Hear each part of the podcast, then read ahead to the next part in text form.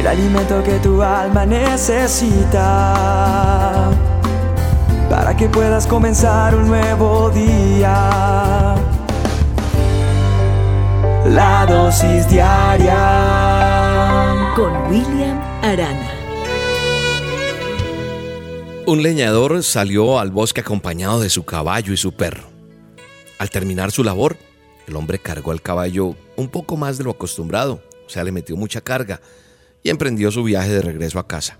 En el camino, que era largo y era muy no era tan transitable, era complicado caminar por allí y obviamente para el caballito era también difícil y venía muy pesado.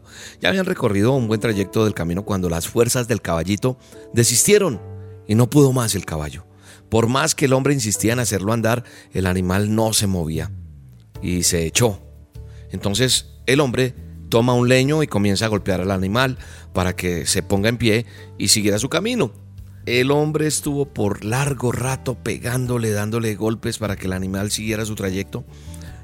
Tanto fue la insistencia que el animal le habló y le dijo, ¿crees que es fácil llevar esta carga? El hombre, espantado al oír que el animal le había hablado, dejó de azotarlo y lo dejó ahí. Salió corriendo del lugar mientras el perro lo seguía afanoso. Y cuando sintió que estaba en un lugar seguro, aquel hombre se detuvo y, y en ese mismo momento el perro llegó allí que lo acompañaba y le dijo, uy, qué gran susto que nos dio ese caballo, ¿no? El hombre quedó tan asombrado que inmediatamente se desmayó de ver que también el perrito le hablaba.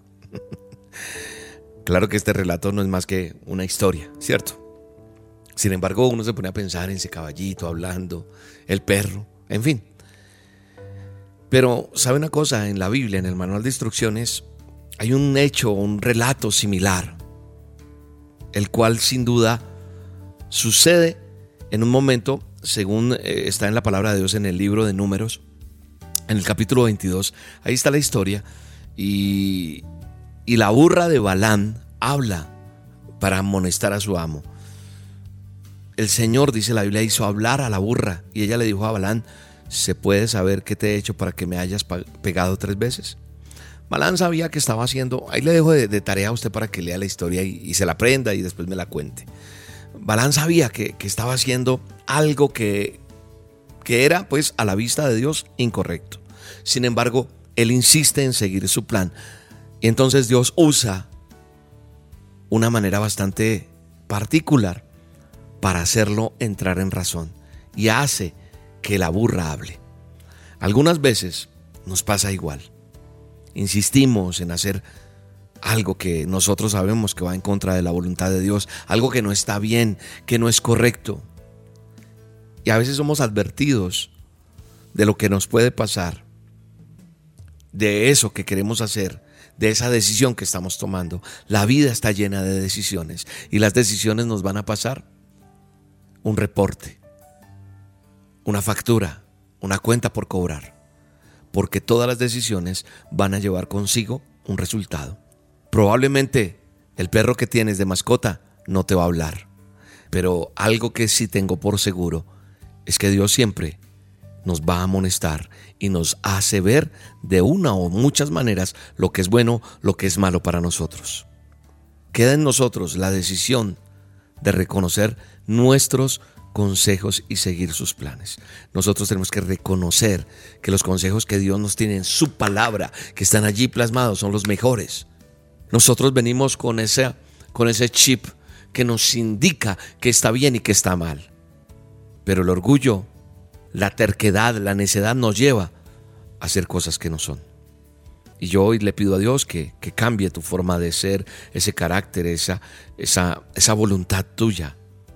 Que aprendas a bajar la cabeza, que aprendamos a hacerlo. Porque si no, el orgullo, la terquedad, eso nos va a llevar a lo malo. Y también nos va a impedir ver nuestra, nuestra propia arrogancia por, por lo mismo orgullosos que somos. Señor Todopoderoso, ayúdanos a ver nuestros errores. Permítenos cambiar. La fuerza de voluntad que necesitamos para cambiar, para aprender a ver lo que tú tienes para nosotros, lo que tú nos adviertes, para evitar caer en lo que no está de acuerdo a tu voluntad. En el nombre de Jesús. Te bendigo en este día. Un abrazo gigante. Quiero escuchar tu dulce voz, rompiendo el silencio en mi ser. Sé que me haría estremecer, me haría llorar o reír. Quiero escuchar tu dulce voz, rompiendo el silencio en mi ser.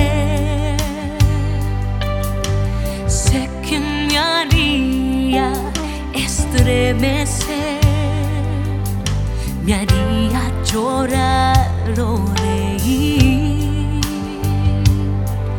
y caería rendida ante ti.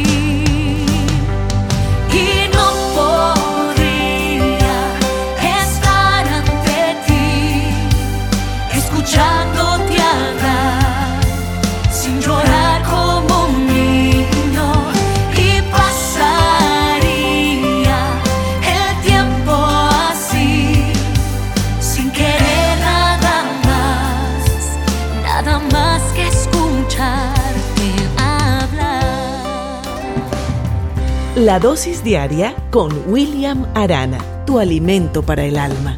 Vívela y compártela. Somos Roca Estéreo